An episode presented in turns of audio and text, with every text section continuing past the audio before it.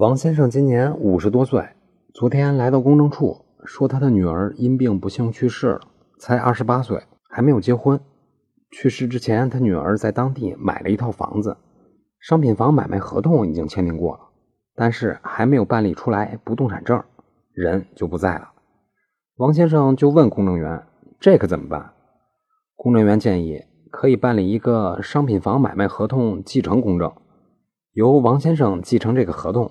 成为新的房主，接着就可以以王先生自己的名义办理不动产登记的相关手续。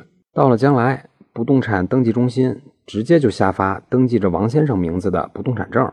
另外，目前虽然不用办理公证书，也能够在不动产登记中心进行继承权过户，但是拿着公证书的话，可以节省相应的过户办理时间，最多能节省两个月。所以。这个就是不动产登记中心留给公证书的绿色通道。以上就是今天的音频，您的赞助、评论和点赞是对我最大的支持，在此鞠躬感谢。咱们下期再见。